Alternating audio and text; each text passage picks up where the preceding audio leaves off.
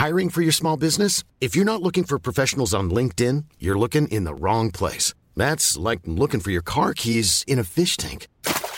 LinkedIn helps you hire professionals you can't find anywhere else, even those who aren't actively searching for a new job but might be open to the perfect role. In a given month, over 70% of LinkedIn users don't even visit other leading job sites. So start looking in the right place. With LinkedIn, you can hire professionals like a professional. Post your free job on linkedin.com/people slash people today.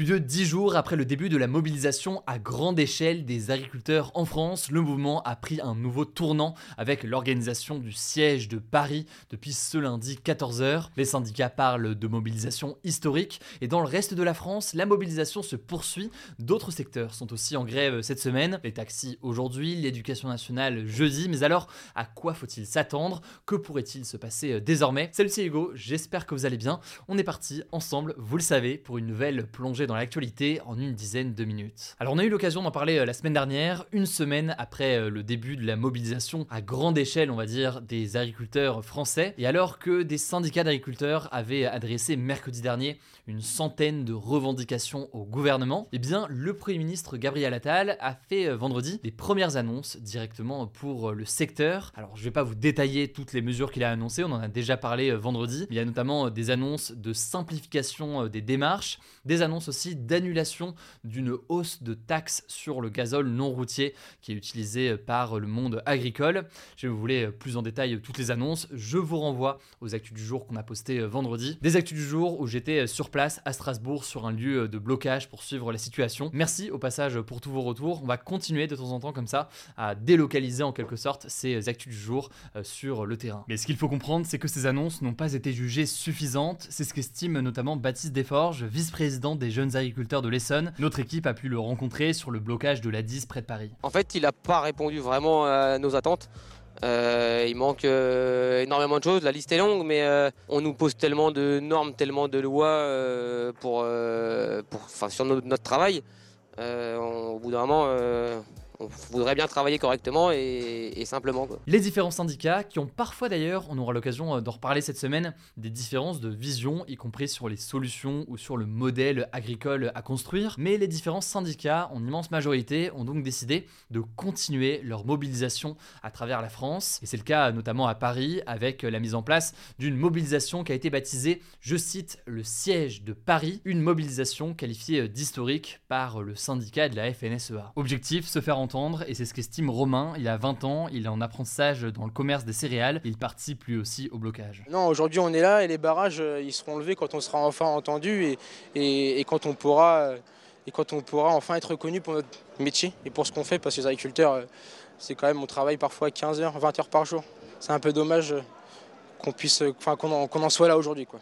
Bon, mais concrètement, en quoi ça consiste et quel va être l'impact de ce siège? Eh bien, je vous le disais, le siège de Paris a commencé ce lundi à 14h. Il concerne plusieurs euh, autoroutes qui sont euh, bloquées avec des points de blocage.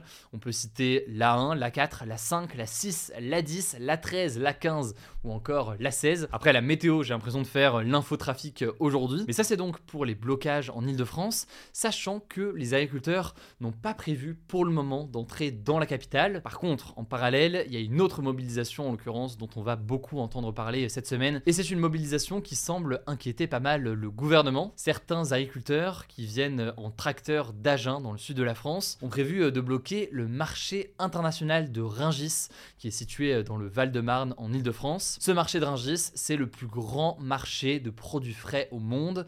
Il est principalement réservé aux professionnels de l'industrie alimentaire. Et bloquer Ringis, pour qu'on comprenne bien, c'est bloquer ce qui est parfois surnommé le ventre de Paris. C'est en fait le lieu principal d'approvisionnement en nourriture pour la capitale. Et en l'occurrence, eh bien, le ministre de l'Intérieur Gérald Darmanin, qui a beaucoup hein, mis en retrait pour l'instant les forces de l'ordre, qui n'a pas empêché quelconque blocage ou autre action euh, jusqu'ici, a cette fois décidé de placer des forces de l'ordre pour tenter d'empêcher ce blocage de Ringis. Les agriculteurs devraient arriver mardi soir ou mercredi matin. On suivra donc évidemment euh, la situation. Alors ce qu'il faut comprendre, c'est que ces blocages autour de Paris, ils doivent durer au moins jusqu'à jeudi soir. Et jusque-là, eh bien, une organisation assez importante qui a été faite par les syndicats et qui est intéressante à aller euh, observer. En effet, il y a des formes de rotation en fait qui sont prévues entre les agriculteurs pour que les barrages puissent tenir le plus longtemps possible. Il y a aussi des bus qui ont été affrétés pour euh, bien permettre aux agriculteurs qui viennent de plus loin de venir. Bref, il y a toute une forme d'organisation prévue pour durer si besoin. Victor Rabier, qui est président des jeunes agriculteurs de l'Essonne, nous a un peu plus expliqué l'organisation de ce blocage. On a élu domicile donc sur les 8 voies de l'autoroute A10. On en a gardé 4 pour la partie vie euh, de la journée et 4 pour la partie vie nocturne. Donc on est en train d'organiser des couchages. Le but étant d'organiser des rotations parce qu'on ne veut pas épuiser les gars euh, qui vont rester là 24 heures sur 24. Ça n'a pas d'intérêt particulièrement. Et pourquoi du coup jusqu'à jeudi? Eh bien parce que ce jour-là se tiendra à Bruxelles en Belgique un Conseil européen auquel participera Emmanuel Macron et plusieurs autres dirigeants de l'Union européenne. L'objectif sera de débattre d'un budget pour l'Union européenne et donc certains agriculteurs espèrent notamment que eh bien, certaines mesures pourront passer ainsi à l'échelle européenne. Certains agriculteurs souhaitent notamment que l'obligation de mettre 4% de leur surface agricole en jachère pour bénéficier des aides européennes sera abandonnée. Je vous passe les détails mais l'objectif de la part de l'Union européenne en mettant en place une telle mesure, c'est de laisser systématiquement eh une partie des terres en repos pour favoriser la biodiversité, mais certains agriculteurs estiment donc que ça les impacte, notamment économiquement. A noter que au-delà de Paris, qui est donc la nouveauté en quelque sorte cette semaine, il y a d'autres villes aussi qui viennent s'ajouter à la mobilisation. On compte une trentaine de départements touchés, y compris avec d'autres grandes villes. On peut parler de Marseille, on peut parler de Lyon, on peut parler de Aix-en-Provence aussi, pour ne citer qu'elles, mais elles sont euh, nombreuses. Le gouvernement, face à cela, invite euh, les Français, notamment euh, en région parisienne, à ne pas encombrer les routes et à favoriser notamment les transports en commun, puisque la circulation pourrait être extrêmement difficile. Et donc, face à cela, quelle est la réponse du gouvernement? Eh bien, forcément, ils sentent que les annonces qui ont été faites vendredi ne sont pas suffisantes pour calmer la colère des agriculteurs. Il y a donc le ministre de l'Agriculture, Marc Fesneau, qui a annoncé ce lundi sur France 2 que de nouvelles mesures devraient être annoncées dans les prochaines 48 heures. On verra donc euh, ce qu'il en est. Et à noter au passage que les agriculteurs ne sont pas les seuls à se mobiliser euh, cette semaine. Aujourd'hui, il y avait notamment les taxis qui ont organisé euh, des opérations escargot. Donc l'objectif des opérations escargot, c'est pas forcément de bloquer, mais à minima de ralentir fortement le trafic dans plusieurs villes en France. Eux, en l'occurrence, ils manifestent contre une réforme de l'assurance maladie qui les concerne sur le transport de patients. Par ailleurs, autre grève, autre mobilisation, c'est ce jeudi avec une grève du personnel de l'éducation nationale dans les écoles maternelles, primaires, collèges ou encore lycées, un certain nombre de professeurs, d'enseignants, mais aussi euh, de personnel plus largement, pourraient donc être euh, en grève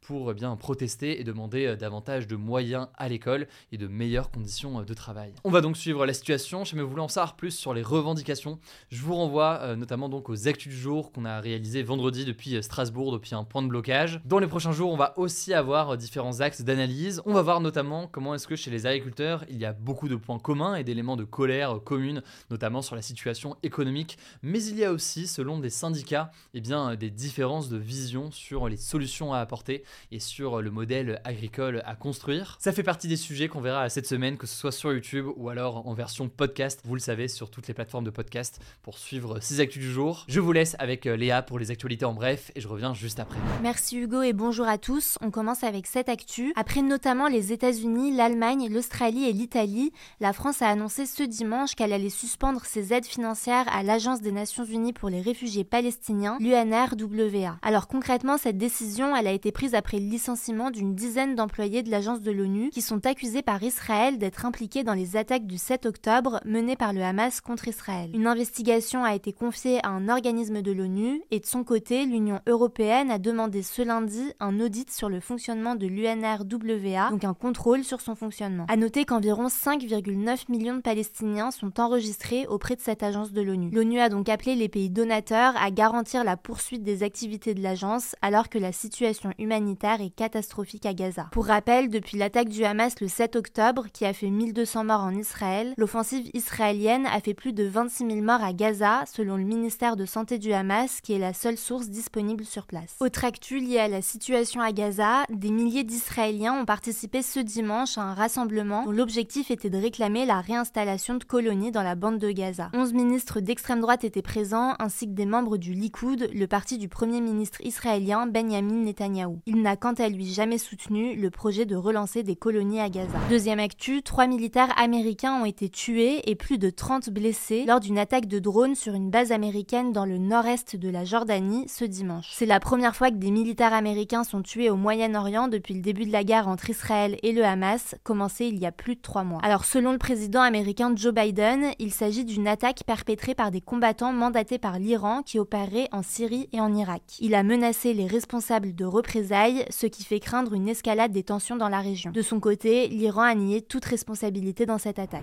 Troisième actu, le Burkina Faso, le Mali et le Niger ont décidé ce dimanche de se retirer de la CDAO, la communauté économique des États de l'Afrique de l'Ouest. L'objectif de cette organisation, c'est de promouvoir la coopération économique, politique et sociale entre les pays de l'Afrique de l'Ouest. Concrètement, depuis que des groupes militaires ont pris le pouvoir dans ces trois pays, ils ont des relations tendues avec la CDAO. Leurs représentants reprochent un manque de soutien de l'organisation dans la lutte contre le terrorisme, mais aussi l'ingérence de puissances étrangères dans les décisions de la CDAO. Alors cette décision, elle pourra pas s'appliquer avant un an et de son côté, la CDAO s'est dite prête à trouver, je cite, une solution négociée. Quatrième actu, le premier ministre arménien Nikol Pachinian a proposé au président azerbaïdjanais Ilham Aliyev de signer un pacte de non-agression ce dimanche. En fait, celui-ci serait signé dans l'attente d'un traité de paix global entre les deux pays voisins qui sont situés à l'est de la Turquie. Alors pour rappel, l'Arménie et l'Azerbaïdjan ont mené deux guerres, une dans les années 90 et une autre en 2020, au sujet du Haut-Karabakh qui est une zone située en Azerbaïdjan mais peuplée d'Arméniens. En septembre dernier, l'Azerbaïdjan a reconquis la région après une offensive éclair qui a forcé la quasi-totalité de la population à fuir vers l'Arménie, soit plus de 100 000 habitants. Cinquième actu, en France, la semaine de sensibilisation aux groupes sanguins rares a débuté ce lundi. Concrètement, le but de cette campagne réalisée par l'établissement français du sang est de récolter du sang rare qui peut être nécessaire dans le cadre d'un traitement contre une maladie génétique par exemple. Alors on parle de groupes sanguins rares quand moins de 4 personnes sur 1000 le possèdent. Et en fait, entre 700 000 à 1 million de personnes auraient du sang rare en France, mais seulement une personne sur 10 en aurait conscience. En Europe, votre groupe sanguin est davantage susceptible d'être rare si vous avez des ancêtres qui viennent des Caraïbes, d'Afrique ou de l'océan Indien. Sixième actu, la plateforme Mon Master, l'équivalent de Parcoursup pour les étudiants, a ouvert ce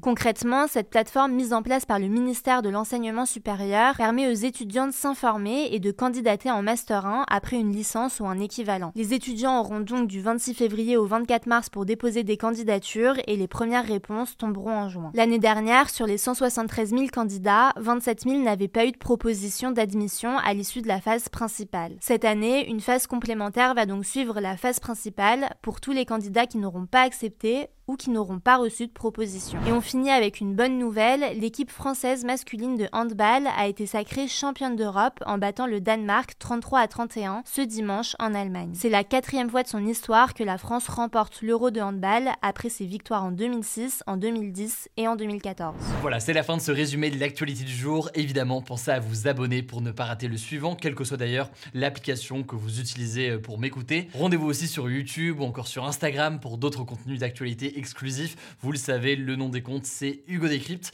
Écoutez, je crois que j'ai tout dit. Prenez soin de vous et on se dit à très vite.